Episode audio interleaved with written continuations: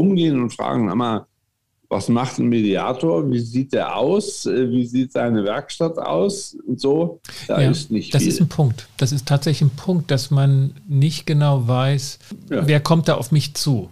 Ja. Genau. Ja? Wenn Sie sagen, was macht eine Domina, hat jeder ungefähr eine Vorstellung aus irgendwelchen einschlägigen. Na gut, Filmen aber das ist ja auch so, das älteste? Gewerbe der Welt. Also. Ja, eben. Okay. Herzlich willkommen zum Podcast Gut durch die Zeit, der Podcast rund um Mediation, Konfliktcoaching und Organisationsberatung, ein Podcast von Inkofema. Ich bin Sascha Weige und begrüße dich im neuen Jahr zu einer neuen Folge. Heute geht es um die Entwicklung von Coaching und das als Vergleichsgrundlage für die Entwicklung von Mediation. Über die Entwicklung der Mediation soll es ja Enttäuschung, Frustration und Unverständnis geben. Erst recht, wenn man sich das Konfliktaufkommen in der Gesellschaft anschaut. Probleme der mangelnden Nachfrage nach Mediation hatten wir im letzten Jahr hier anhand von Marketing angeschaut. Und das ist gewiss eine Herausforderung für Mediatorinnen. Birgt aber die Gefahr, dass wir die Ursachen für diese, ich sag mal, kundenseitige Zurückhaltung ähm, zu stark personalisieren. Und deshalb möchte ich das Problem heute nochmal anders anfassen. Die Arbeitsthese soll dabei sein, dass die Programmatik der Mediation allenfalls in Dekaden verwirklicht werden kann und dass die Entwicklung in ihrer Geschwindigkeit schon so ganz in Ordnung geht. Als Alternative zu einem jahrhundertealten bewährten Gerichtsverfahren wirkt es geradezu vermessen, in wenigen Jahren oder ein, zwei Jahrzehnten schon massenhaft genutzt werden zu wollen oder zu glauben, man hätte einen Anspruch darauf. Deshalb möchte ich als Vergleich heute der Geschichte des Coachings nachgehen.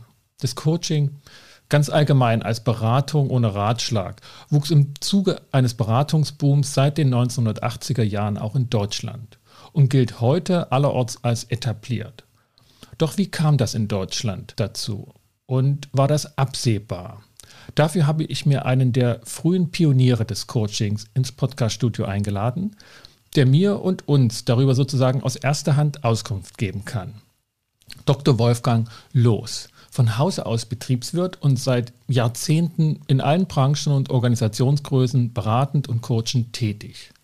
1991 hat er in seinem Buch Unter vier Augen erstmals die Beratungsform Coaching ausführlich dem deutschsprachigen Publikum vorgestellt und gilt seither als prägende Figur dieser Beratungsform. Herzlich willkommen hier im virtuellen Podcaststudio Dr. Wolfgang Loos. Hallo, guten Tag. Herr Loos, ich habe Sie so als Betriebswirt vorgestellt und auch wenn viele Sie schon kennen, aber ähm, vielleicht noch ein paar Worte so zu Ihnen. Wie sind Sie denn als Betriebswirt damals zum Coaching gekommen, das es, soweit ich das überblicke, als solches ja noch gar nicht gab? Ja, äh, ich habe zwar Betriebswirtschaft studiert, aber eben auch viele andere Sachen, äh, quer durch alle Fakultäten, äh, Wirtschaftspädagogik und dann später noch Philosophie und Psychologie und so ein Zeug. Äh, ich bin dazu gekommen, weil äh, das ist die akademische Geschichte im Westen. Ähm, als ich Examen machte, das war 1970, als frisch gebackener Diplomkaufmann wollte ich noch nicht in die Berufswelt. Ich wollte noch ein bisschen an der Uni bleiben. Das war sozusagen meine bevorzugte Lebenswelt und suchte nach Möglichkeiten, das zu tun. Normalerweise wird man dann Assistent von einem Professor und äh, schreibt dann seine Dissertation. Das war damals so die übliche Form. Aber es gab genau in der Zeit etwas Neues nämlich ein sogenanntes Tutorenprogramm. Das wurde von der Volkswagen. Stiftung finanziert, weil die Universitäten voll geworden waren und die Riesenvorlesungen mit 800 Teilnehmenden wurden begleitet mit kleinen Gruppen und die Leitung dieser kleinen Gruppen sollten Tutoren übernehmen. Das waren also frisch examinierte Leute. Das Problem war nur, dass keiner wusste, wie geht Tutorenarbeit. Äh, also braucht es eine. Ausbildung. Okay, also das heißt, also ich, ich kenne das auch natürlich von der Uni, dass ich also Tutoren ja, hatte. Ja, aber ist längst etabliert, ja. Damals war aber, sozusagen an der Universität das völlig neu und man wurde darauf vorbereitet. Genau. Und ich kriegte, ich habe mich dafür interessiert, fand das spannend, äh, weil es auch eine Möglichkeit war, noch an der Uni zu bleiben und meinem Freiheitsdrang äh, zu folgen und mal zu sehen, was es noch alles gibt, zu studieren und so. Und dann gingen die Menschen, die das veranstalteten, auf die Suche nach, nach Leuten, die eine Tutorenausbildung äh, irgendwie bauen können. Hatte auch keine Ahnung, wie das denn gehen konnte. Man ging zu den Pädagogen und sagte, ja, wie macht man das denn? Wir müssen ja äh, parallele Kleingruppenkompetenzen aufbauen, Gruppenleitung und sowas. Da sagten die, keine Ahnung, wissen wir auch nicht. Also, nicht, äh, und so, wirklich, mhm. es war so. Ja, okay, ich, ich will, ich will es nochmal kurz, kurz ein, also kurz den Kontext. Also wir befinden uns nicht in der Wirtschaftsorganisation, sondern in der Universität. Die Universität wir befinden in uns in der Universität Frankfurt mit einem frisch finanzierten, gebackenen Tutorenprogramm, was äh, finanziert wurde von der Volkswagen Stiftung. Völliges Neuland, Pionierzeit. Und, und, und die Zeit ähm, war, die, die Universitäten explodierten. Es gab einen, ja, einen riesigen genau. Boom an Akademisierung in den 70er Jahren. Genau so. Und Richtig. daraus die Not, dass letztlich nicht mehr Professoren oder wissenschaftliche Assistenten, wissenschaftliche Mitarbeiter dem Herr werden konnten. Jetzt musste man sozusagen fortgeschrittene Studenten dafür gewinnen, dass die Tutoren werden. Ja, oder frisch Examinierte. Frisch Examinierte Und da entstand eine neue, eine neue Rolle an der Uni. So. Also das mhm. war auch eine neue, völlig neue Form, noch an der Uni zu bleiben, ein bisschen Geld zu verdienen und seine Promotion zu schreiben oder sowas. Ah, okay. Tutoren haben damals dafür dann auch Geld bekommen. Ja, die haben Geld bekommen. Ja. Das war schon bei mir nicht mehr so. Okay. Ja, genau. Das war das. Ja. Aber die mussten halt ausgebildet werden und kein Mensch hatte Ahnung. Mhm. So, äh, warum ist das äh, in unserem Kontext bedeutungsvoll?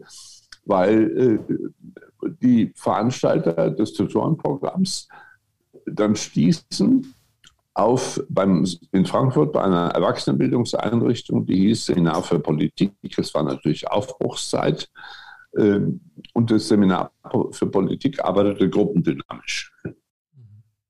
Und die sagten, naja, können wir schon mal machen äh, mit euren Tutoren, Jungs, Mädels da. Äh, dann kommt doch mal, dann probieren wir das mal. Und das waren Gruppendynamiker. Mhm. Und äh, dann haben die mit gruppendynamischen Methoden uns äh, vermittelt, wie, wie man Gruppenarbeit machen kann. Mhm. Und das war auch gruseldynamisch, das war sehr klassisch, aber völlig faszinierend. Also mit den ganzen gruppendynamischen Phänomenen, die man aus der Literatur so kennt, also lange Phasen des Initialschweigens, äh, große Zurückhaltung mhm. der Lehrenden, äh, warten auf, was passiert denn jetzt hier und so weiter. So habe ich jahrelang gelernt, wie man mit Gruppen umgeht. Okay. Und, und das hatte zur Folge, äh, dass wir uns da sehr schnell aufspalteten in Fans und äh, Ablehner. Und ich war Fan äh, dieser Herangehensweise und äh, trat dann dem Arbeitskreis Gruppendynamik im Bildungsbereich bei, den es inzwischen gab. Damit mhm. verbanden sich auch Emanzipationshoffnungen mhm. Äh, aller Art. Äh, es war eine große Aufbruchswelle es entstand dann in den nächsten Jahren der sogenannte Psychoboom im Westen. Also man ging auf Selbsterfahrungsgruppen und, und, und. Mhm. und das habe ich alles wie wild mitgemacht, weil ich, völlig fasziniert war, was da möglich war. Wie war, war wie eine Erwachungsbewegung. Und ja, dann habe ich dazu gearbeitet und äh, habe meine Ausbildung komplettiert. In diesem Arbeitskreis Gruppendynamik im Bildungsbereich. Das war ein großer Verband, vorwiegend von Pädagogen, Psychologen und so weiter.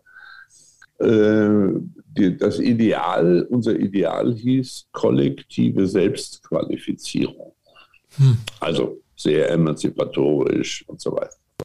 Und ja, äh, da, da habe ich dann gearbeitet und äh, zwei Jahre später musste ich mit meinem Doktorvater an eine andere Uni gehen und traf auf eine Gruppierung dort, die auch sowas machte, äh, Und äh, wir bauten einen Modellversuch, äh, der hieß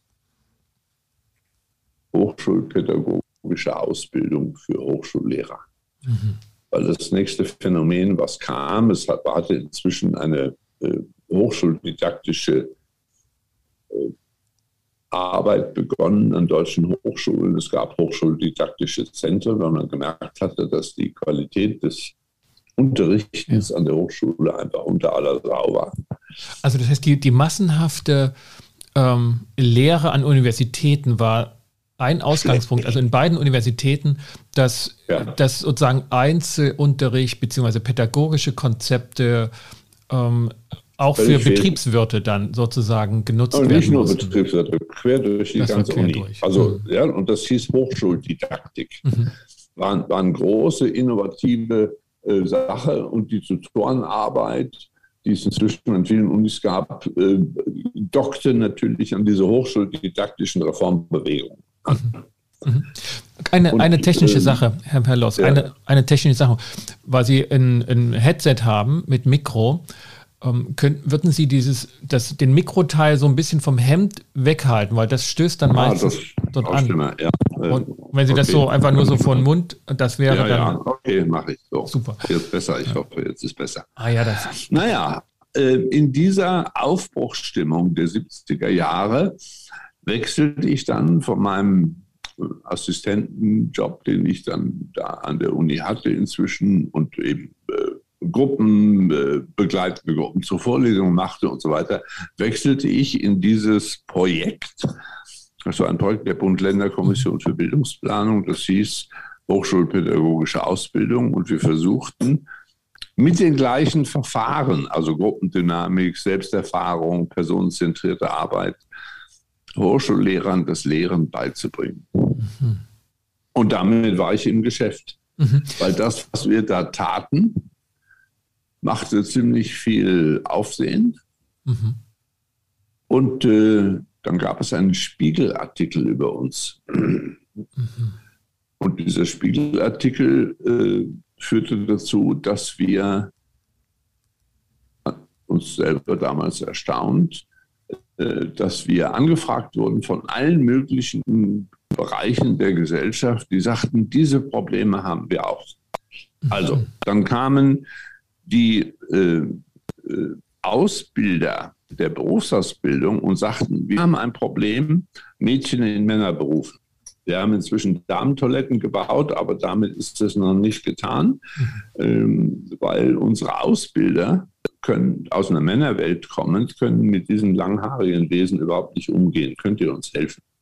Das klingt ja durchaus bekannt aus den jüngeren Jahren, dass diese Problematik ja heute auch wieder auftaucht. Ne? Dass einfach ja, äh, junge klar. Generation für die erfahrenere Generation ein gewisses Unverständnis ja ähm, ja, da ist. Und, und äh, äh, die, die Ausbilder aus der Männerwelt, Lehrwerkstatt, kann man sich vorstellen, plötzlich sind da Mädchen. Ja. Ja. Äh, völlig verunsichert und mussten nicht. Und ne, zwischen ja. Ritterlichkeit und normaler Rumschnauzerei wussten die sich nicht zu verhalten. Ne? Da gab es ein Ausbilderförderungszentrum und die kamen, hatten auch keine Pädagogik dafür und kamen zu uns, mhm. weil sie irgendwie von uns gelesen hatten, dass man mit personenzentrierten Verfahren und so weiter arbeiten kann. Und dann kamen äh, die Kultusministerien und sagten, könnt ihr nicht für unsere Lehrerfortbildung auch mal sowas machen? Mhm. Und, und, und. So, das heißt, wir waren sehr gefragt. Wir sind inzwischen bei 1980 und äh,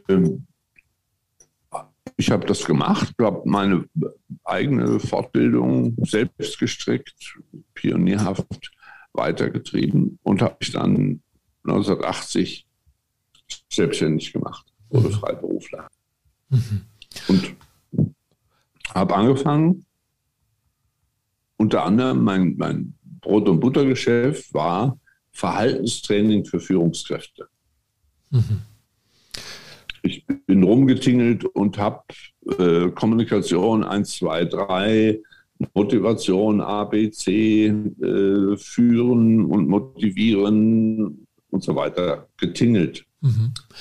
Und sehr personenzentriert gearbeitet. Ja, also wenn ich das so jetzt nochmal im Überblick mir wachrufe, ist sozusagen zunächst mal gruppenorientiert äh, Fortbildung organisiert werden müssen, weil einfach ganz viele ja. Leute da waren. Und das war ein gesellschaftlich ja. weites Phänomen. Das klingt ja. erstmal nach Seminaren, das klingt nach gruppenpädagogischen ähm, Herausforderungen, sozusagen noch gar nicht auf Einzelne bezogen. Das scheint dann später erst noch eine Entwicklung zu sein. Das kommt jetzt. Das ist, ja, das ist der, nächste, der nächste Entwicklungsschritt. Aber hier lässt sich das erste Lernen ja. für die äh, Entwicklung von neuen Verfahrensmustern in der Gesellschaft. Wir haben experimentiert und darüber geredet. Wir haben äh, verrückte Sachen gemacht und darüber berichtet und geschrieben. Wir sind immer der Saugspannung der Adressaten gefolgt. Ich will jetzt nicht sagen des Marktes, sondern der Adressaten. Das heißt, es kamen Leute und sagten, was ihr da macht, ist irgendwie rätselhaft und komisch und seltsam, aber es klingt vielversprechend. Könnt ihr bei uns auch mal mit uns reden?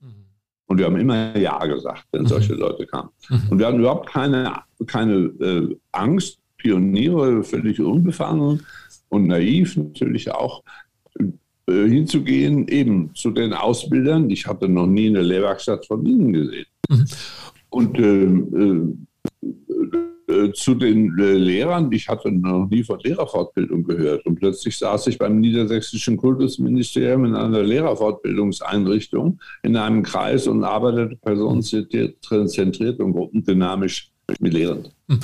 Herr Lotz, wenn Sie, wenn Sie von wir sprechen, wen, wen meinen Sie damit noch? Wer das war da noch dabei? Das war eine kleine, eine kleine Gruppe von sozialen Pionieren, sehr interdisziplinär. Das waren also viel ging um diesen Arbeitskreis Gruppendynamik im Bildungsbereich, aber eben auch sonst verschiedenste Praxisleute, äh, zum Teil international, äh, die da experimentierten entlang einer Problemlage, die manifest geworden war. In dem Fall die Uni, aber nach der Uni kamen eben auch viele andere, die auch ganz handfeste Sorgen und Probleme hatten. Und mhm. es ging darum, wir haben versucht, uns mit der Problemlage auseinanderzusetzen. Das heißt, wir sind damals schon nicht missionarisch unterwegs geworden, mhm. sondern neugierig. Ah, ja.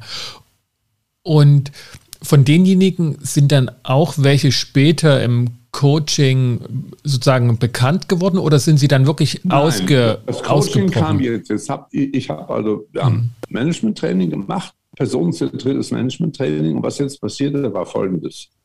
Da brach bei den Teilnehmenden Ne? 15 mhm. Ingenieure sitzen da rum und denken, sie kriegen jetzt irgendwelche Sozialtechnologien beigebracht. Mhm. Und wir haben gesagt, ja und, wer bist denn du und was willst du denn hier? Also ein bisschen ja, provokativ ja, ja. und so. Ähm, und ähm, äh, haben mit denen eben personenzentriert gearbeitet und da brach ziemlich viel auf. Und dann passierte Folgendes, und das ist wichtig, das habe ich erst ungefähr 57 Mal erzählt. Die kamen abends nach dem Abendessen im Seminarhotel zu uns und sagten, ich wollte das in der Gruppe nicht ansprechen, aber bei mir passiert so viel im Kopf und im Bauch und kann nicht nochmal mit Ihnen reden. Ah, Kein Mensch kannte den Begriff Coaching. Ja. ja. Aber es war ein neuer Bedarf aufgetaucht. Und ja. ich und die wenigen Kollegen, die da ähnlich unterwegs waren, waren eine Clique, eine Szene, nannten wir das. Eine Szene von experimentierfreudigen Menschen. Wir sind dem gefolgt und haben gesagt, ja, schauen wir mal. Mhm. Und haben uns abends mit denen bis Mitternacht zum Teil hingesetzt und gesagt, erzähl mal, was ist denn los? Und dann kam das ganze Elend der damaligen Beruflichkeit von Führungskräften auf den Tisch. Mhm. Und damit eine Arbeitsform. Wir haben faktisch, würde man heute sagen, gecoacht. Mhm. Wir hatten keine Ahnung, dass wir coachen und wir wussten nicht, wie man das macht und so. Verstehen Sie, das Einzige, was man kannte, war Psychotherapie, aber man kann ja nicht einen Ingenieur von Siemens in eine Psychotherapie schicken, nur weil der sich unglücklich fühlt, Orientierungsprobleme mhm. hat, nicht weiß, wie er mit dem Stress zurechtkommen soll und und und. Das war, da, da scheint sich auch, wenn man das jetzt so aus der Vogelperspektive anschaut, wenig geändert zu haben. Aber dieser Bedarf, der war für Sie damals völlig neu, dass es das genau, geben völlig müsste. Neu, ja. Aber wir hatten durch unsere Art und Weise, wie wir Seminare machten, eben mhm. ein Stück personenzentriert, ja. was heute selbstverständlich ist, haben wir da etwas aus der Latenz geholt und manifest gemacht an Bedürftigkeit und mhm. die wurde, jetzt kommt ein neuer Begriff, besprechbar. Mhm. Und wir sind relativ frisch an die Situation gegangen und gesagt, naja, dann reden wir mal drüber. Also das heißt, wir haben es in die Besprechbarkeit geholt. Dann kam die Frage, ja, was machen wir denn jetzt damit? Wir konnten diese Leute ja nicht in unsere äh, Lernzirkel, die wir hatten, einladen. Das waren nämlich Lernzirkel, wo Leute in lila Latzhosen in mhm. alternativen Zentren auf Matratzen saßen mhm. und versuchten etwas zu lernen. Also, wir reden immer noch 80er Jahre. Ach, ne? Ja, vielleicht noch mal kurz die Situation am Abend eines Seminars, wo, wo Gruppenmitglieder ja. dann kommen und sagen, ich habe einen Bedarf zu reden. Das ist ja durchaus heute auch so. Aber ich versuche mir vorzustellen, wenn Sie damals gesagt hätten, puh, ähm, kann ich selbst nicht bedienen, was wäre ein guter Rat? Also, also es, es wäre nur Therapie, ja. habe ich gehört, wäre jetzt so eine Anlaufstelle ja, für ein Gespräch genau. gewesen. Genau. Und ansonsten oder, oder, gibt es keine. irgendwelche, die wir kannten, Psychoveranstaltungen. Ja. Aber das war eine Gegenwelt zur, zur äh, Welt von Führungskräften in großen Firmen. Und in Organisationen war es sozusagen üblich oder, oder, oder ganz unüblich, dass also weder Nein. Führungskräfte ja. noch Personaler noch Betriebsrat oder sonstiges als Ansprechpartner hätte für solche persönlich Null. professionellen Probleme gab es gar nicht. Genau. Ja. Okay. Aber es gab Inseln, wo ebenfalls mit sowas experimentiert wurde. Und mit denen haben wir uns zusammengesetzt und gesagt, was kann man da machen? Und dann habe ich gesagt, naja, dann schicken wir die Leute doch nicht mehr ins Hotel auf Seminare, sondern ihr kommt in die Organisation und ihr arbeitet in der Organisation mit den Organisationsfamilien, also mhm. mit Abteilungen und so weiter. Ja. Dann kriegt ihr das einen Namen, wir nannten das erstmal Arbeit mit, Arbeit mit Organisationsfamilien und dann wurde der Begriff Workshop geboren. Wieso Familien? Also Organisationsfamilien, das habe ich. Es ist eine, ist eine Metapher, weil ja. äh, das natürlich, das waren äh, die überschaubare Nahwelt in Teams und Gruppierungen okay. und Abteilungen, wo es klemmte, Konflikte, okay. Ärger, Missverständnisse mhm. etc. Weil die personenzentrierte Arbeit erzeugte ein Transferproblem. Mhm. Die personenzentrierte Arbeit im Seminarbetrieb eines Seminarhotels erzeugte für die armen Menschen ein Transferproblem, weil sie sagten, ja, es war toll, jetzt drei Tage im Hotel und ich habe mich mit denen so gut verstanden und toll und super. Ich kann meiner Frau davon erzählen, aber das kann ich doch im Betrieb nicht anwenden. Mhm. Nach dem Motto, jetzt atmen wir erstmal tief durch. oder so. Ja, die erklären mich doch für verrückt. Das, war, ja, das nannte, man, nannte man ein Transferproblem. Also mhm. sind wir in die Organisationen gegangen. Ja. Und wir sind für diese Einzelgespräche, haben uns zusammengesetzt und haben gesagt, was kann man da machen? Und da ist zum ersten Mal der Begriff Coaching aufgetaucht. Dann habe ich im Manager-Magazin im Jahr 1986 den allerersten deutschsprachigen Artikel über Coaching geschrieben. Wie, wie, wie kam aber zu dem Begriff Coaching, also den man damals wahrscheinlich eher aus dem Sport kannte Genau, nur aus dem Sport. Wir haben das, wir haben äh, einfach so geguckt. Ich meine, wir haben natürlich ein bisschen in der Fachliteratur, Amerika und so weiter. Mhm. Das gab es ja. Äh, und wir haben gesagt, naja, das ist ein Begriff, der ist anschlussfähig. Ja. Weil Sportwelt ist eine naheliegende Metapher auch Optimierung, ja, also ne, Verbesserung, so. ja, ja, spielerisch. Genau, besser werden, schneller, höher, weiter, das passte in die Denkwelt von Führungskräften. Und habe den genommen. Später habe ich mich darüber bitter beklagt und gesagt, dieser Begriff ist einfach ja, völlig äh, äh, blöd, weil es beim Coaching geht es um Selbstreflexion und nicht um Leistungssteigerung. Mhm. Aber er war da, er ist. Er das war das Vehikel, das trojanische Pferd. Als Vehikel, mhm. genau. Und er hat gegriffen und es ging schnell ab. Mhm. Und wir haben Learning by Doing, die Verfahrensmuster des Coaching. Also das, was heute tausendfach als Coaching-Tools und, und, und so weiter äh, äh, rumliegt, das haben wir damals selber erfunden, Stück für Stück. Wir haben geklaut. Wir haben geklaut bei den Familientherapeuten. Wir haben geklaut im, in der Erwachsenenbildung, also Training. Wir haben geklaut in der normalen Psychotherapie natürlich. Viele von uns, ich auch, hatten eine Therapieausbildung. Ich habe 78 bis 82 eine Gestalttherapieausbildung gemacht. Aber wir waren an der Stelle, das war das, das Grandiose, wir waren halt Pioniere. Mhm. Wir waren in unzivilisiertem Gelände unterwegs, sozusagen im jungfräulichen Schnee haben wir gespurt. Mhm. Aber, Spuren gelegt. Herr Los, das, das klingt ja so, als wenn in den Unternehmen es hauptsächlich Menschen gab, die sie mit offenen Armen empfangen haben, dass sie therapeutische Konzeptionen in Einzelgesprächen angeführt haben. Und ja. Und nicht mit offenen Armen im Sinne einer grandiosen Großbewegung, sondern mhm. das waren, äh, also in manchen großen Firmen gab es interne Bildungsabteilungen mhm. und das waren Kollegen und die saßen auch im Arbeitskreis Gruppendynamik im Bildungsbereich mhm. und die trafen sich mit uns auch auf den Treffen. Ne? Mhm. Es gab einen berühmten Aufsatz über das Meeting der Hofnarren. Da waren Leute da, die heute berühmte Coaches sind in Deutschland.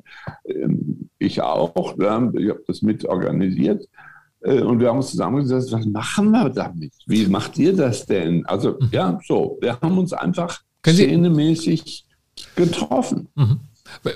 Also, wer, wer, wer war mit dabei, sozusagen als, als Hofnarr bei dem Treffen? Ja, zum Beispiel Uwe Böning war damals schon dabei. Mitte der 80er Jahre, ne? Äh, Leute mhm. aus ja, ja, und dann haben Leute aus, äh, äh, aus Österreich, vom großen Management-Institut, vom Herrnstein-Institut in Wien, mhm. äh, die haben dann darüber äh, geschrieben, berichtet. Aber das war natürlich eine Pionier-Scout-Vorläufergruppe, gesellschaftlich gesehen. Mhm. Eine Szene eben. Ja? Und äh, die erste offizielle Literaturverlautbarung war wirklich dieser Aufsatz äh, und der hieß Partner in dünner Luft. Mhm. Manager Magazin, August 1986. Also das sind Pionierphasen. Und wenn ich jetzt auf die Mediation gucke, dann ist mein Eindruck, dass die Mediatoren keine abenteuerliche, heftige Achterbahnfahrt von Pionierphase sich geleistet haben. Das hm. wäre eine mögliche Hypothese. Ja. Ich hatte auch viel mit Mediatoren und so weiter zu tun. Und vielleicht waren die Welt, war die Welt schon zu weit fortgeschritten, als die Mediatoren auftauchten.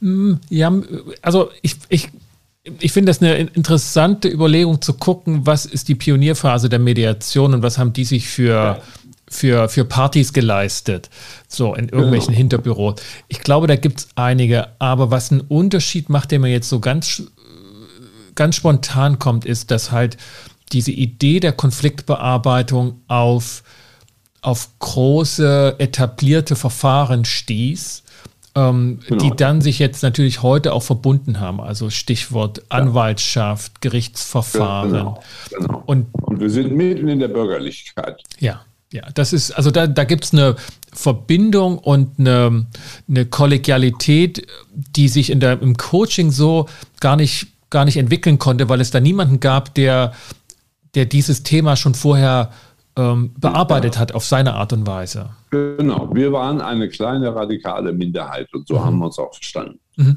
Aber vielleicht fällt mir jetzt ein, gab es denn aus therapeutischen Gruppierungen so eine Vorstellung von, hey, was ihr da macht, das steht eigentlich uns zu und ihr, ihr therapiert da so ein bisschen rum im Büros, lasst das lieber, schickt die lieber zu uns in die, in die Therapiezimmer.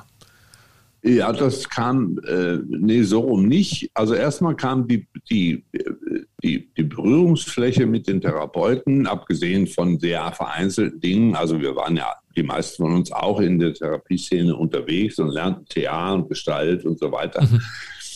Ähm, äh, aber äh, die Therapeuten mussten dann in den späteren Jahren, so Anfang der 90er, für sich klären, wie stehen sie zum Coaching. Dann gab es in der Gestalt mhm. zum Beispiel einen. Beratungszweig, Gestaltberatung. Mhm. Mhm.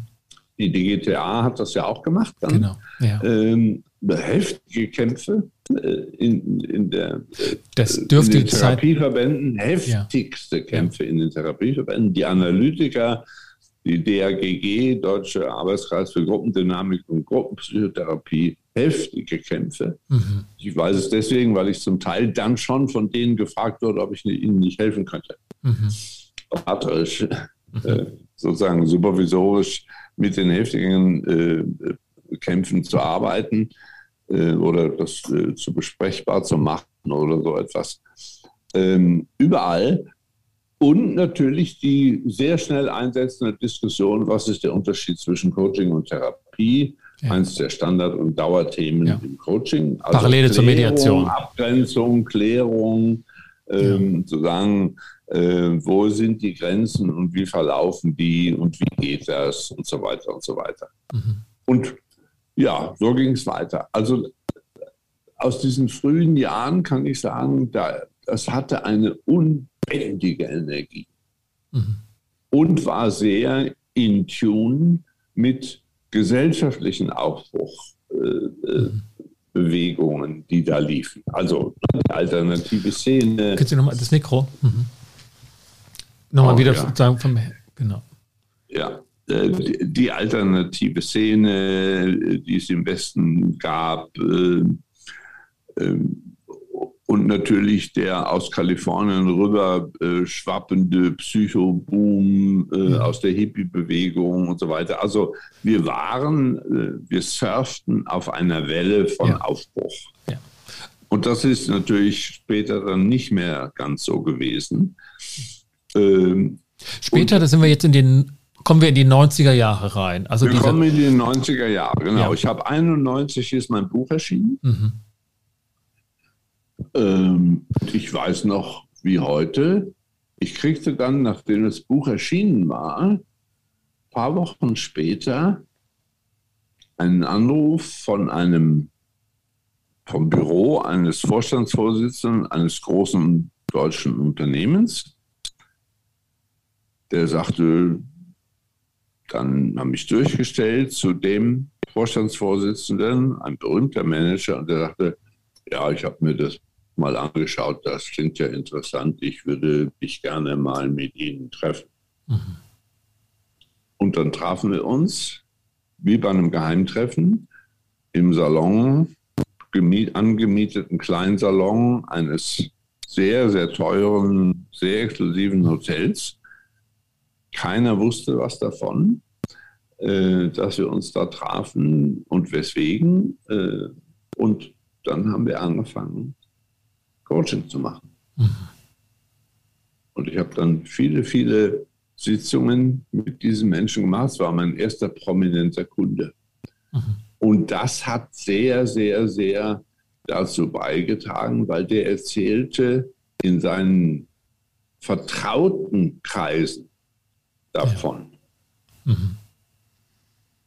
Und das das gab es vielfach. Das haben andere Kolleginnen und Kollegen aus der frühen Pioniergeneration natürlich auch erzählt. Und ähm, dann haben wir diese Phase des Einfachmachens gehabt. Wieder der Begriff Saugspannung von den Adressaten her. Also neugierig zu sein, wo sind die und was brauchen die nicht hinzugehen und zu sagen, wir haben hier was, überhaupt nicht, sondern mhm. die kommen. Mhm. Okay, ich will, ich will kurz auf den Punkt, Sie haben das Buch 91 veröffentlicht. Sie haben es also sozusagen ja. Anfang der 90er, also wahrscheinlich 90 oder 89 geschrieben. Ja, also und so wie ich das gerade genau. gehört 86 hatte. 86 den Aufsatz und dann 90 habe ich das Buch mhm. geschrieben, 91 war es ja. draußen. Und das klang für mich jetzt gerade so, als wenn das in den 80er Jahren die Welle kam, sie angefragt wurden, aus dieser hochschuldidaktischen Arbeit auszugreifen in die betriebliche Bildung. Das klingt genau. dann so, als wenn so ein bisschen die Welle abebbte und sie Zeit hatten, ein Buch zu schreiben und dann ja. sich ein völlig neuer Anfragemarkt, eine völlig neue Saugbewegung entstanden ist. Genauso, genau so war das. Und das mhm. Buch ist ja immer noch auf dem Markt, was ja nicht so häufig ist. Ähm, äh, obwohl es natürlich längst äh, seit Dekaden überholt ist und so weiter. Äh, aber es wird immer noch gedruckt. Ja, ja. ich, ich glaube, es ist in der äh, 60. Auflage. Und ja, ja, sowas, ne? Also Verlagswechsel inzwischen und so weiter. Obwohl es viel äh, tolle und bessere und, und äh, natürlich entwickeltere Bücher gibt.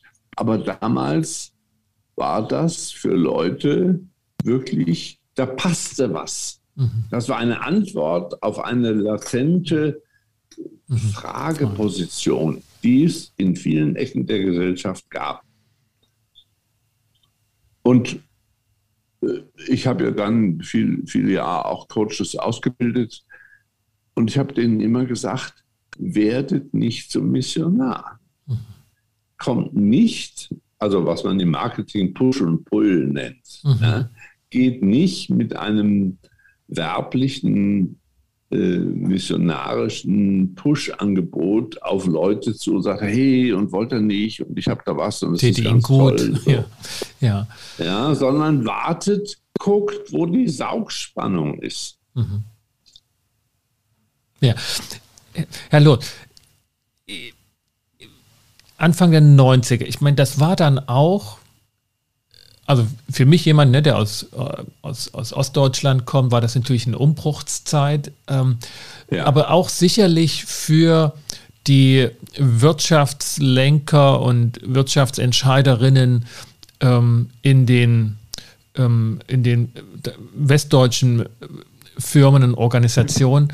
Ja. War das ein Punkt, der in diesen frühen wirtschaftsorganisationsnahen Coachings eine Rolle spielte? Wir wissen jetzt gar nicht mehr, was wir machen sollen, wo wir was anpacken sollen. Es gibt so viel zu tun oder oder war das eine Nein. rein persönliche Drucksituation dieser, dieser Vorsitzenden genau. und so? Eine rein persönliche Drucksituation nach dem Motto, mhm. mein Team und ich, der schwierige Mitarbeiter und ich, ja, okay. ich und mhm. ich. Also will ich das noch? Ist das noch meins? Ja. Äh, wie kann ich das machen? Äh, möchte ich nicht lieber äh, rausgehen, was anders machen und so weiter. Mhm. Wir haben dann auch viel experimentiert. Ne? Äh, ich habe weiterhin immer noch äh, in hochkarätigen Programmen Management Development gemacht, wie das dann mhm. hieß, also Führungskräfteentwicklung. Und eine Form war, äh, damit haben wir experimentiert, dass die Leute als weiteren Lernort neben den ähm, äh, äh, Meetings, Seminaren sozusagen und den Projekten, die die machen mussten in der Führungskräfteentwicklung, einen Coaching-Gutschein kriegten. Mhm. Die kriegten einen Gutschein für drei Sitzungen und die konnten sich selber aussuchen mhm. bei einer ganz handverlesenen kleinen Runde von Coaches. Ich war auch einer davon.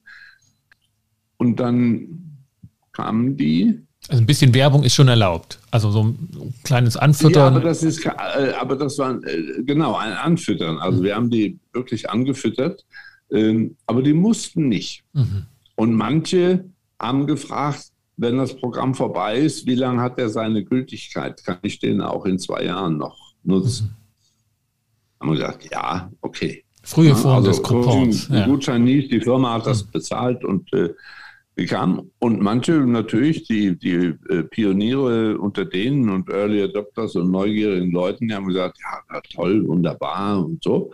Und andere kamen und wirklich erst nach Ende des Programms und sagen, so langsam habe ich kapiert, was man da zum Thema machen kann. Also die Unerfahrenheit mit Besprechbarkeit. Mhm. Ja, mhm. denen sagen zu können, im Coaching können wir über alles reden, auch über dein Schwulsein als mhm. Führungskraft. Mhm. Das, also es gab sozusagen das Angebot, aber, aber keiner hat es für möglich gehalten, dass es wirklich besprechbar ist. Genau, genau das. Mhm. Und da, da sind die aufregenden Entwicklungspunkte. Das heißt, das Coaching ja. wurde dann ein Lernort. Hm. Was war, ja, was so, war in dem Punkt, also wenn ich auch das Beispiel oder diese, dieses Niveau von Themen nehme, was dann besprechbar wurde, was vorher die Personen ja. keinesfalls auch irgendwo auch nur angesprochen hätten. Was wurde da gelernt? Also wurde gelernt, dass ich drüber sprechen kann, dass es Leute gibt, die auch Bedeutung haben und die da nicht ausrasten oder Unverständnis zeigen? Oder was war der Punkt, wenn Sie sagen, das wurde ein Lernort?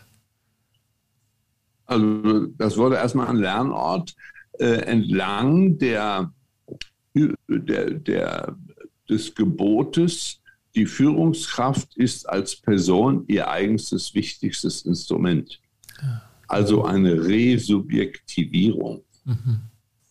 Das ist sozusagen der pädagogische Jargon jetzt ja. dafür. Ja. Ja. Äh, Führungskräfte sollten lernen, das war auch in den allermeisten Bildungsabteilungen klar. Ich, ich bin derjenige, es geht nicht um Techniken und Methoden, wie man das früher gemacht hat, also sagte, oh, die Führungskräfte brauchen soziale Kompetenz, jetzt üben wir den kontrollierten Dialog mhm. oder sowas. Ne? Mhm. Sondern es wurde klar, die Führungskraft ist als Person ihr wichtigstes Instrument. Also mhm. macht es Sinn, dass die Führungskraft sich selber gut kennenlernt. Also, mhm. und damit sich, ja. entstand die Notwendigkeit und auch der Reiz, in einer hochgeschützten Situation Besprechbarkeit herzustellen ja. und zuzulassen. Mhm. Und auch die großen Fragen, die wir auf unseren Kongressen dann besprachen, war, wenn die Firma das Coaching bezahlt und die Führungskraft will ein Coaching haben zu der Frage, ob sie bei der Firma noch richtig ist, darf der Coach das machen. Mhm. Und wir haben immer gesagt, ja, selbstverständlich. Denn entscheidend Primat des Klienten, die Firma bezahlt, aber sie bestimmt damit nicht, was für eine Musik gespielt wird, sondern sie hat keine Ahnung, was gespielt wird mhm. und muss es aushalten. Mhm. Und weil die Person das Entscheidende ist. Ja. Und, und damit so eine frühe Form des, also das Coaching wie ein Feedback für den Umgang mit Mitarbeitern ist, äh, genau. ohne dass die Inhalte ja, also, bekannt werden. Genau.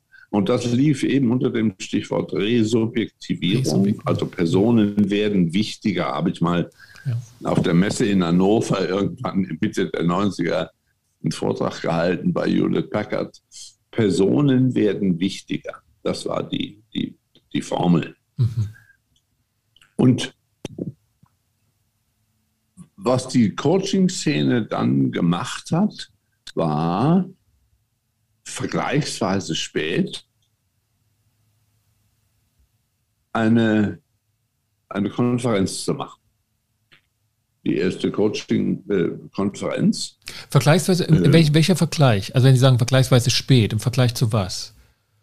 Äh, im, Im Vergleich zu anderen Pionierbewegungen, die langsam in die Pubertät gekommen waren, ähm, und dann äh, schnell äh, große Treffen machten. Ah, okay, also die also Bundesverbände. Und, äh, ja, genau. So, also Verbandsgründung und so. aber dann ging das alles relativ schnell in allen Ländern. Ähm, und die Verbände haben zum großen Teil doch hochreflexiv nichts ausgeblendet an zu klärenden Fragen, die nicht klärbar sind, aber immer wieder auftauchen. Also Grenze zur Therapie oder Dreiecksverhältnisse mit den Firmen, wo gehört die Loyalität hin? Und also, also ja, äh, professionsinterne Fragestellungen, die wurden da auch offen und heftig besprochen. Ne? Wie zum Beispiel jetzt die ganze Frage äh, Klärung der Coaching-Plattformen, äh, digitalen Coaching-Plattformen. Wie stehen wir dazu? Wie finden wir das? Und so weiter als Beispiel. Ja, das, das ist also in der Mediation wieder, genauso das genau, Thema. Also Professionalisierung, ja. äh, Standardisierung ja. etc. Ja. Genau. Ja. So. Äh, ja, und dann äh, muss man natürlich sehen, Coaching hat, das hätte was mit Marketing zu tun, eine Story gehabt, die es zu erzählen galt. Und die wurde von den verbürgerlichten Gazetten der Szene, also Manager-Magazin, Handelsblatt, Wirtschaftswoche, wie sie alle heißen, äh, alles immer wieder auch aufgegriffen äh, auch immer wieder mal mit dem Unterton, was soll der Unsinn, bringt das überhaupt was? Aber auch wieder mit dem, äh, mit dem mit, mit, der Berichterstattung darüber, dass das was bringt und dass da was entsteht, was irgendwie wichtig und nützlich ist. Mhm. Also Manager Magazin hat dann, was die, auch Mitte der 90er oder um 2000 rum, äh, mal einen Bericht äh, gebracht, da war ich dann auch wieder drin, die nannten das der Rat der Leisen. Mhm.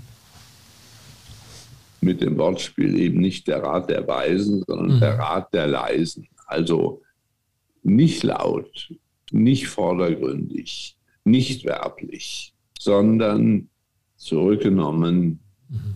diskret. Man muss schon fragen, wenn man einen Rat haben will. Geschützt. Mhm. Man muss fragen. Ja. ja? Die, also mein Satz, den ich im Buch auch geschrieben habe, damals ging dann so äh, überall rund, der hieß, die Wege zum Orakel müssen beschwerlich bleiben. Mhm. das ist Teil des Verfahrens. Ja.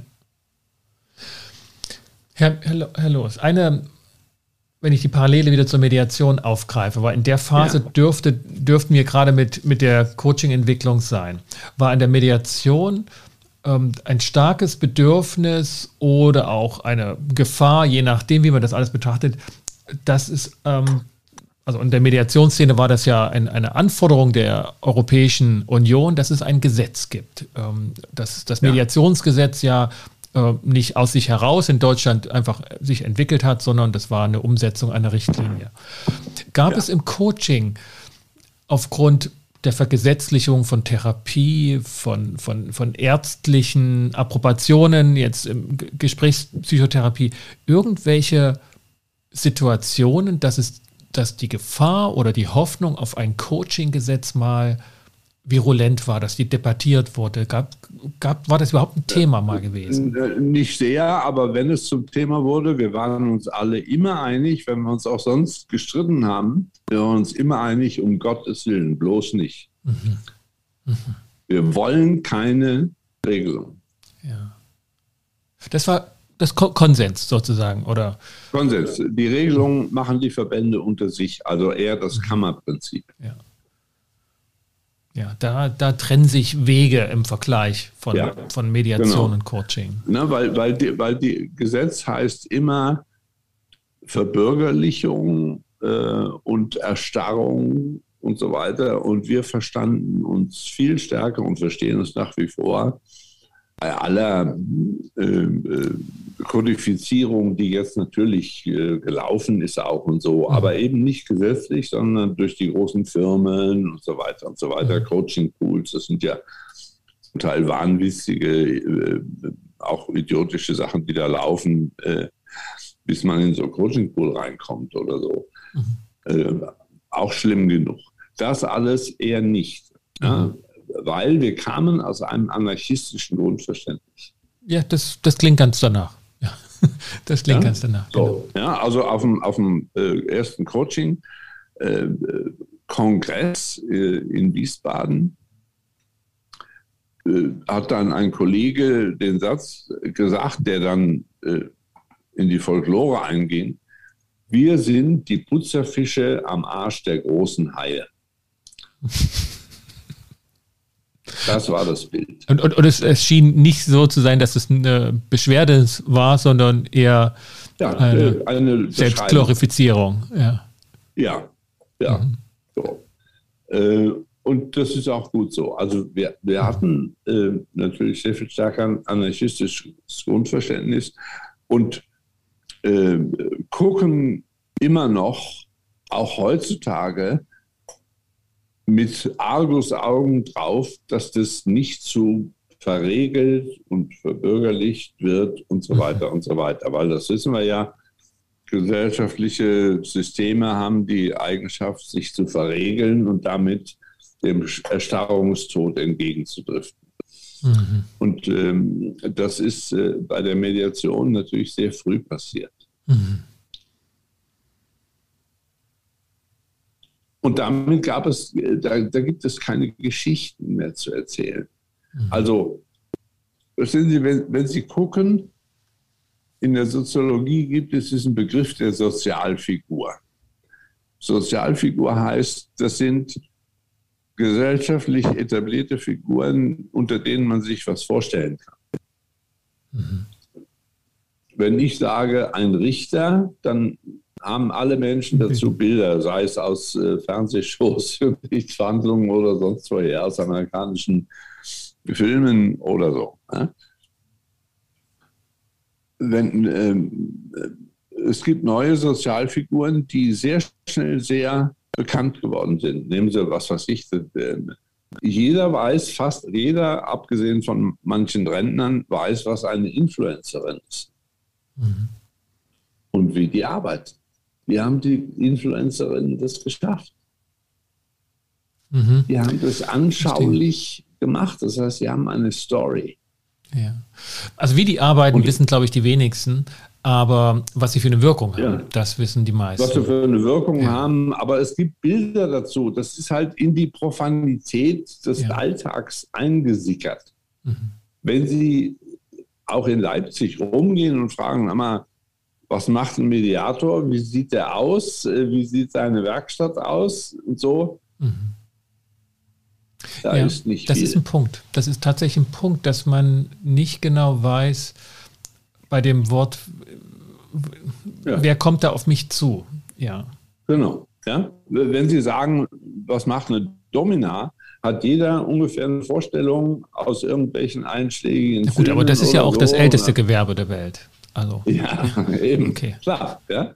Äh, oder ein Schmied oder die Handwerksberufe oder so irgendwas. Aber eben auch ähm, äh, jüngere äh, Sozialfiguren, äh, haben es zum Teil gut geschafft, äh, bekannt äh, zu werden oder eine, eine visuelle Masse bei der Bevölkerung zu erzeugen, weil es eben mhm. eine Story gibt. Mhm.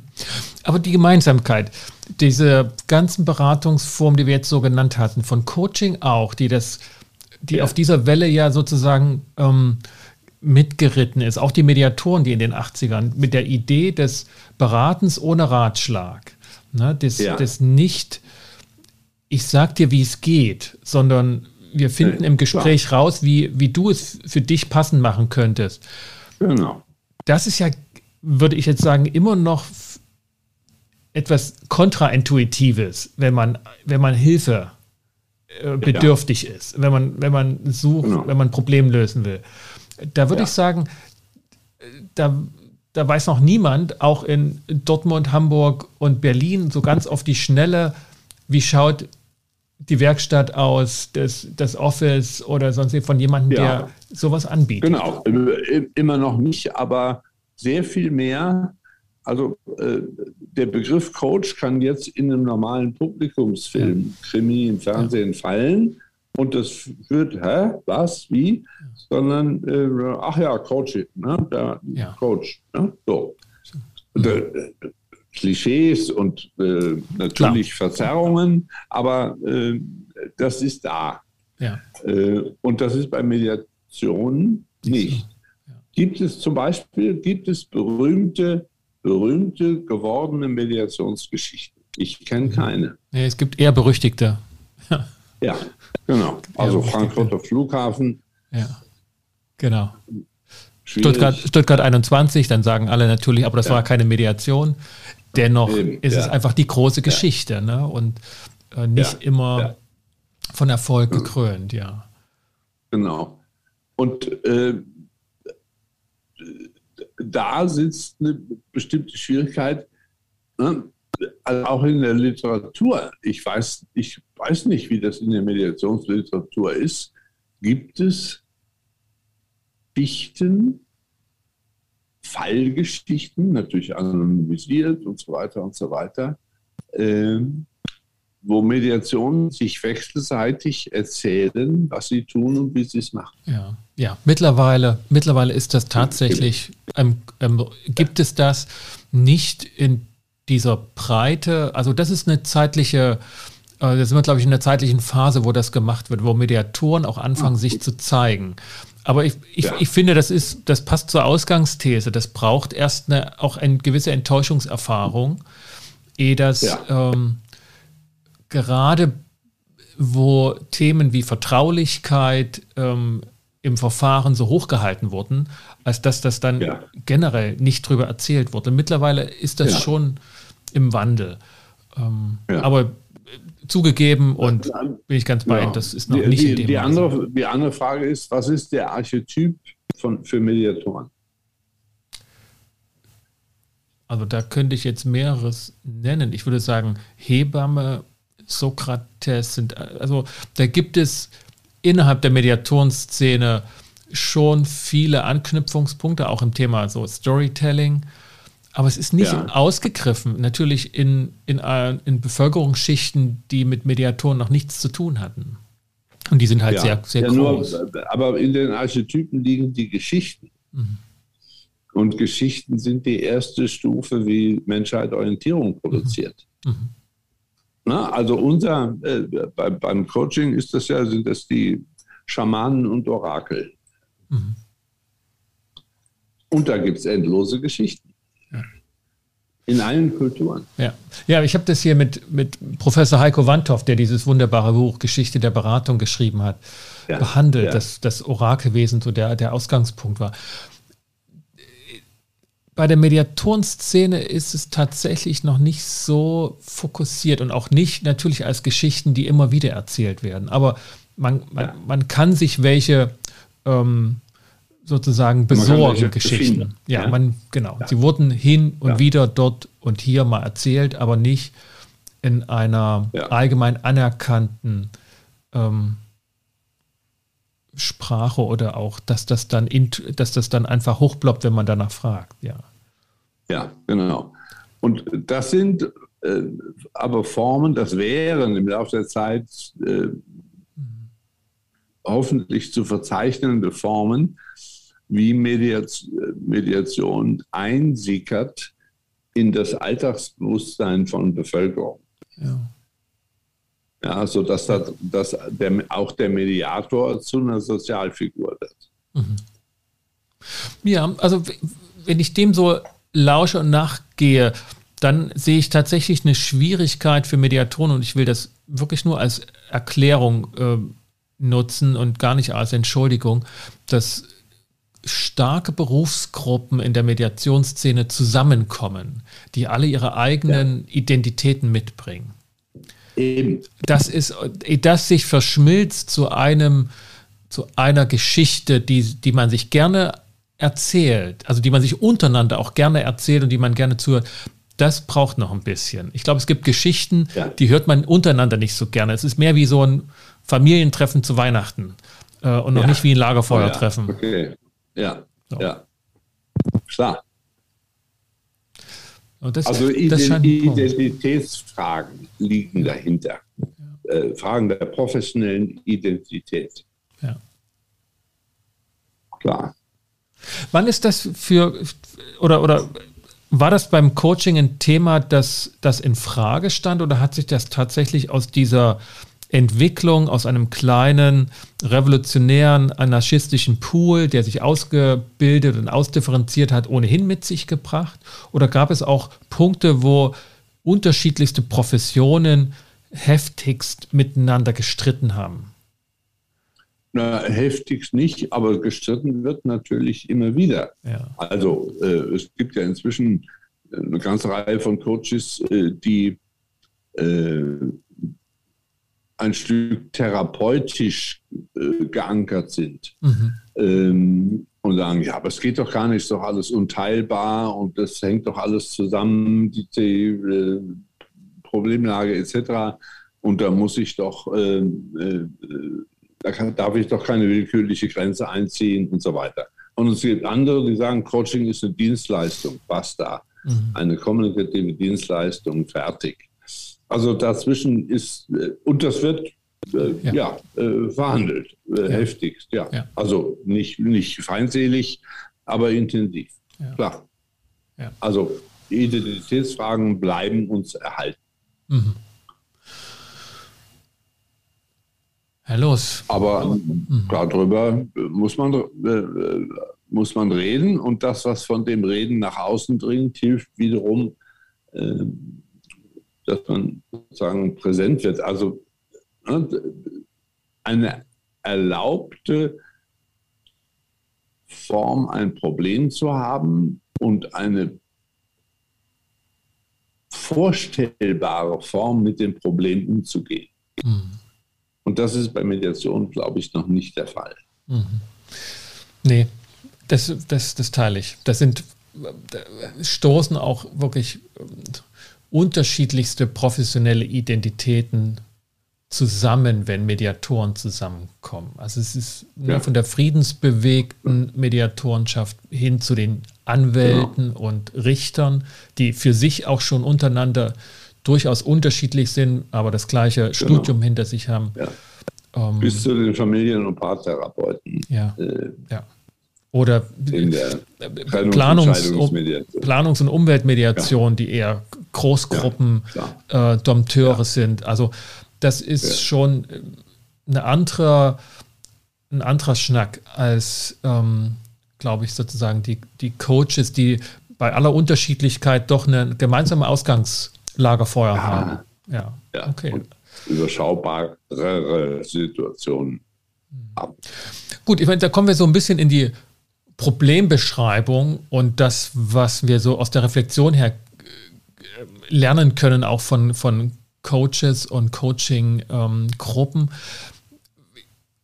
Vielleicht noch die Frage so im Rückblick zur Coaching-Entwicklung.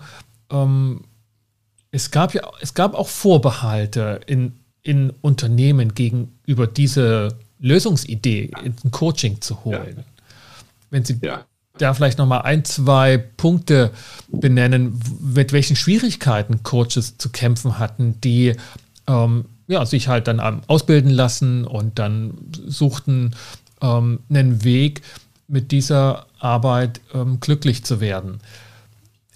Bisher klang das so, dass es, dass es einfach äh, passte und, und das Coaching. Ja, ja, natürlich nicht. Es gibt, gab und gibt natürlich ähm, Entartungen der Coaching-Nutzung. Nach dem Motto, äh, ja, gut, Coaching können Sie machen, äh, aber ich will dann hinterher von Ihnen wissen, wie ist der denn? Also unsittliche Anträge sozusagen. Ja. Mhm. Gab es immer wieder im Mittelstand und so weiter und so weiter. Ja. Äh, ähm, gut, das gibt es immer mal wieder, aber immer seltener weil es inzwischen natürlich eine Professionskultur gibt, die auch ja. von Personalern und Managern und Vorgesetzten und so weiter gesehen wird. Ähm, es gab, gab natürlich, weil Coaching als Reflexionsidee oder Verfahren ähm, äh, daherkommt, äh, gab es immer die Spannung zu den Machern und Masters of the Universe. Also die mhm. Leute, die sagen, hey, Elite und Bar und Go, und das brauche ich alles nicht. Und so. Also Coaching-Schwäche, ja, so. Es gab schreckliche Stories von Entartungen, ähm, äh, was in manchen Unternehmen zu der Formel führte, Coach, Coach, Go. Das oh, heißt also. Letzte Ölung letzte Ölung, äh, bevor man rausgeschmissen wurde. Mhm. Also Coaching war ein Indiz dafür, dass man kurz davor war, äh, okay. nicht mehr gelitten zu sein und so. Ja? Also wie, wie, der berühmte Gang des äh, harten Kommissars zur Polizeipsychologin. Ja, mhm. Das äh, geht gar nicht. Ja, so. ja. Äh, sowas. Ähm, äh, das gab es natürlich und äh, es gab auch viel äh, am Anfang eine blanke Ignoranz nach dem Motto, was soll der Scheiß? Die Leute sollen ihre Arbeit machen. Das ist inzwischen weitgehend weg. Coaching ist, war das am schnellsten wachsen, mhm. ist eines der etabliertesten klassischen Instrumente der Personalentwicklung. Ja. So, das, das ist inzwischen so. Ähm, was eben nicht nur wunderbar ist, sondern auch eine Verbürgerlichung mhm. beinhaltet. Ja, ja. notgedrungen, genau, ja. Mhm. Notgedrungen, ja. So. Mhm. Das finde ich ein interessanter Punkt. Ähm, wenn Sie sagen, ne, das Coaching wirklich ein etabliertes Instrument der Personalentwicklung ist, dann scheint bei mir sofort für Mediation auf, das kann ein etabliertes Instrument für Organisationsentwicklung sein, weil dort ja entschieden wird in Konflikten, was ist unsere Kultur im Umgang miteinander auf einer Organisationsebene. Dazu müssten aber müsste erstmal äh, das Tabu der Konfliktarbeit abgeschmolzen werden. Ja. In Firmen, weil das ist hoch tabuisiert. Konflikte hat man nicht. Ja. Würden Sie sagen, würden Sie sagen, das ist, das ist noch so, das ist immer noch so großteils? Immer noch so groß, ja. Ah, okay. ja. Also äh, gehen Sie mal ähm, in äh, bestimmte harmoniesüchtige Bereiche wie Kirche oder äh, Krankenhäuser mhm. oder so etwas. Die haben keine Konflikte. Mhm. Ja, okay. Weil sie damit mhm. nicht umgehen können. Mhm. Okay. Ich, als Mediator habe ich natürlich andere Alltagserfahrung, aber das kann sein, dass es ja, wirklich Rand, Randbereiche ja. sind. Ähm, ich hätte das, sehe das nicht nicht mehr ganz so schlimm wie früher, aber das heißt nicht, dass es schon gut ist. Ja, ja, ja genau. Okay, Und es gibt eben äh, äh, unter dem sprachlich unter dem Begriff des Konfliktmanagement à la Glasel äh, natürlich einen anderen Zugang. Ja. Äh, also der Begriff der äh, Mediation ist an der Stelle äh, auch geläufig mhm. in vielen ignoranten Feldern.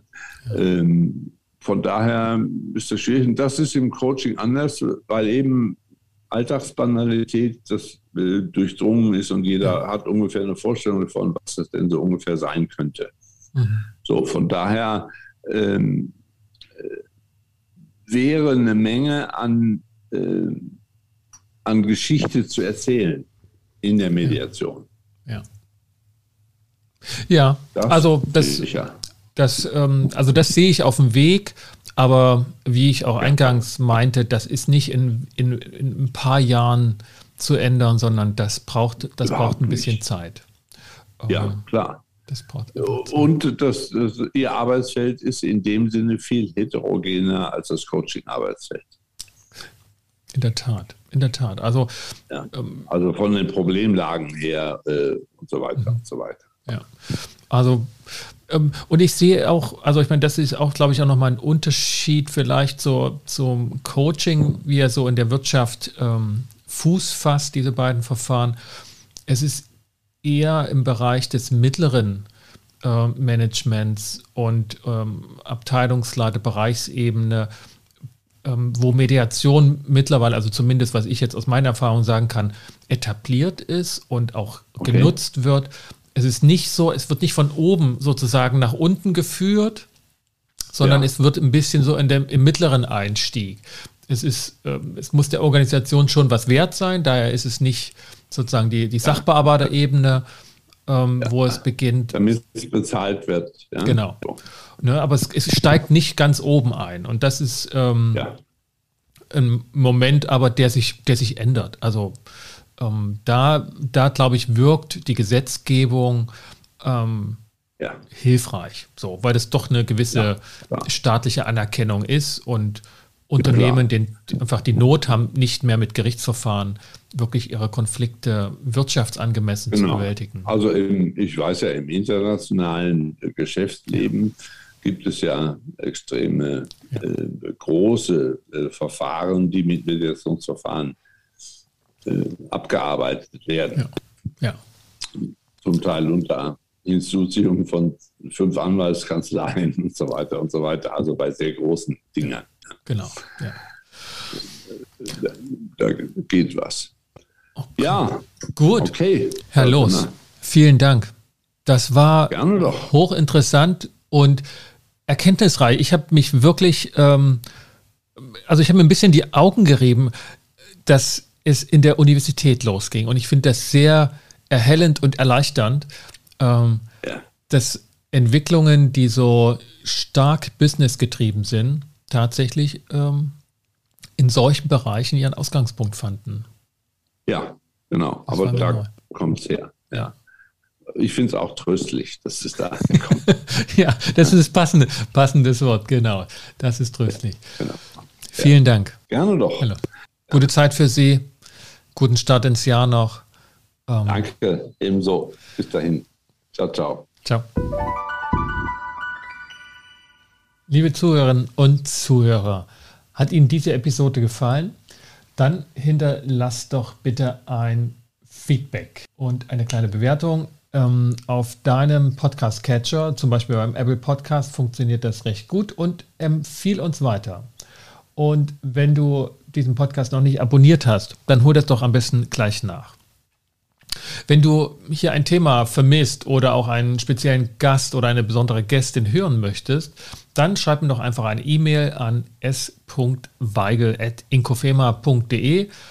Die E-Mail-Adresse steht natürlich auch in den Shownotes. Für den Moment bedanke ich mich, dass du wieder mit dabei warst und verabschiede mich hier mit besten Wünschen.